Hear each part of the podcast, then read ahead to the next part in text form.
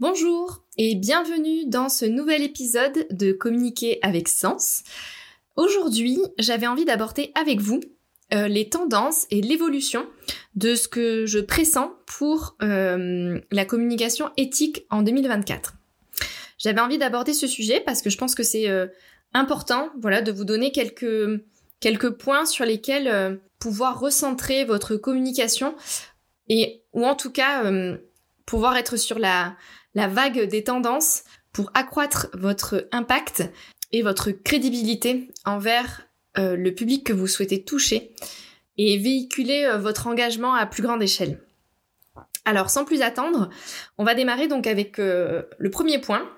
qui touche au design et au branding de votre marque ou de votre structure. La tendance est que on s'éloigne des clichés verts et bleus euh, qui, euh, au moment où les, les structures engagées euh, étaient encore peu présentes,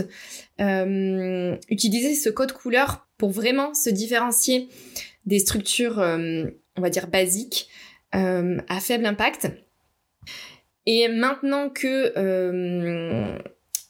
la concurrence est un peu plus importante et que ces structures prennent plus de place dans le paysage,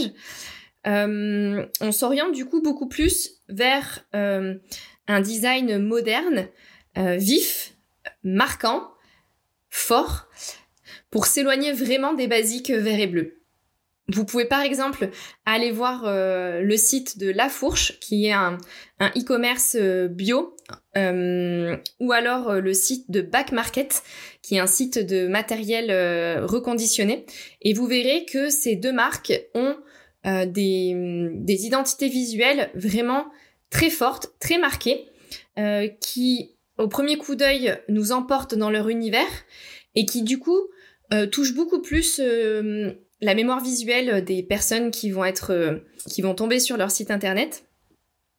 Et donc pour pouvoir travailler votre identité visuelle et la rendre vraiment impactante et différenciante, euh, il est évident que le travail sur euh, vos valeurs, sur le message que vous voulez véhiculer, euh, sur la façon dont vous voulez véhiculer votre message est vraiment primordial puisque c'est en répondant en fait à ces questions-là que vous pourrez orienter votre votre design, votre identité visuelle, vos, codes couleurs, vos, typographies et qui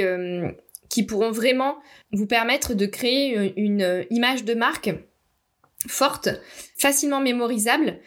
euh, et euh, qui donne envie d'être suivie. Le deuxième point que je voulais aborder avec vous, euh, c'est justement à, propos du message que vous souhaitez véhiculer,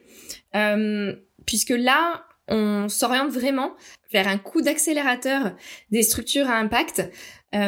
qui souhaitent du coup embarquer avec elles de plus en plus de personnes, donc un public toujours plus large, et donc qui souhaite pouvoir véhiculer euh, son engagement à une échelle beaucoup plus grande que ce qu'elle fait euh, actuellement. Et euh, on, on, vit du coup une transition au niveau de la forme dont prend le message de ces structures à impact. C'est que auparavant, on véhiculait plutôt un message d'urgence, de peur, pour euh, susciter une réaction émotionnelle chez l'audience et s'engager. Et on s'est rendu compte que euh, la peur était certes un moteur pour agir, mais pouvait aussi être un frein à l'évolution. Ce qui fait que, au lieu euh, de pouvoir engager encore plus de monde à travers des messages d'urgence et de peur, bah finalement, le message avait du mal à passer vers une audience plus large. Alors, pour pouvoir toucher une, audience plus large, justement,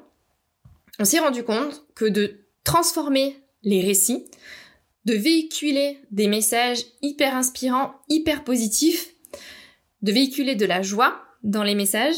permettait aussi un passage à l'action. Et donc là, l'idée, en fait, c'est plutôt de prendre le biais euh, du modèle inspirationnel, le biais de la joie, pour montrer qu'un autre monde est possible et que cet autre monde-là euh, permet de vivre tout aussi bien, voire mieux, permet de prendre soin des autres, permet de, bien, de prendre soin de la planète, permet de continuer à vivre d'une manière totalement normale et de, de continuer à créer, de continuer à innover, euh, mais d'une façon beaucoup plus euh, sereine et d'une façon beaucoup plus durable. Et je trouve que c'est ce point-là, en tout cas pour moi, le, le, plus important dans cette, euh, dans cette évolution de la communication éthique, parce qu'en fait, on se rend compte que quand tout part de la joie, quand tout part d'une énergie euh, qui vient du cœur, tout devient vraiment possible. Tous les changements sont possibles et tous les changements sont possibles à mettre en place d'une manière beaucoup plus fluide et souple. Et je trouve que c'est ça aussi qui est important dans ce changement d'évolution de message, c'est aussi de prendre en compte que euh, tout ce qui vient du cœur est un message porteur de joie et, d'alignement à soi. Et donc j'adore ce principe-là parce que finalement, en étant aligné à soi et en, en agissant vraiment avec son cœur, eh ben, on peut créer un nouveau monde et on peut être inspiré à faire des super choses et à créer des nouvelles choses. Et là, je trouve qu'il y a vraiment un cercle hyper vertueux qui se crée au service des humains et au service de la planète. Et le dernier point euh, que j'avais euh, envie de vous partager pour l'évolution de la communication éthique en 2024, c'est justement ce lien aussi avec euh, avec l'humain à l'ère de l'intelligence artificielle qui se déploie de plus en plus. On ressent quand même une, assez forte tendance à vouloir se dédigitaliser et à revenir à une communication humaine et authentique. Du coup, le principe ici, c'est de pouvoir vraiment créer un lien fort avec euh, son consommateur, avec son audience, avec son client. Et comment on crée ce lien fort? C'est en, par exemple, co-créant avec le consommateur un produit ou un service euh, tout en ayant un impact hyper positif sur la société et sur la planète en général. Et c'est aussi de mettre en place une expérience client qui soit humaine, c'est-à-dire de vraiment ressentir qu'il y a un lien fort qui est créé et que ce n'est pas un ordinateur euh, qui euh, qui répond euh, aux clients. donc prendre conscience que oui, de plus en plus de structures et d'entreprises utilisent l'intelligence artificielle, mais qu'en parallèle, il y a aussi beaucoup plus de personnes qui ont envie d'utiliser de moins en moins leur téléphone portable, de regarder moins souvent aussi les réseaux sociaux, qui ont envie de recréer du lien, qui ont envie de recréer du lien en présentiel, donc pas forcément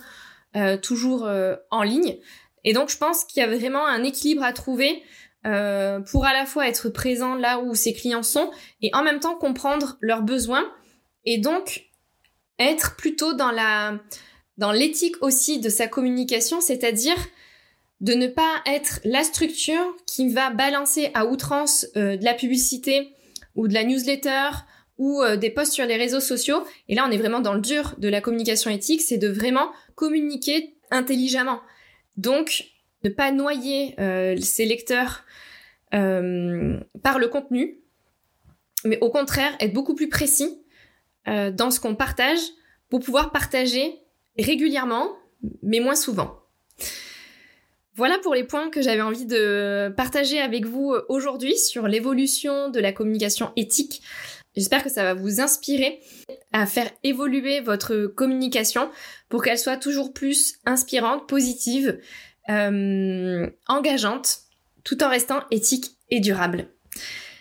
Si vous souhaitez avoir euh, un avis sur la communication que vous avez mise en place, je suis à votre disposition. Vous pouvez bien sûr me contacter pour euh, des missions de consulting. Vous trouverez dans les notes de cet épisode euh, tous les moyens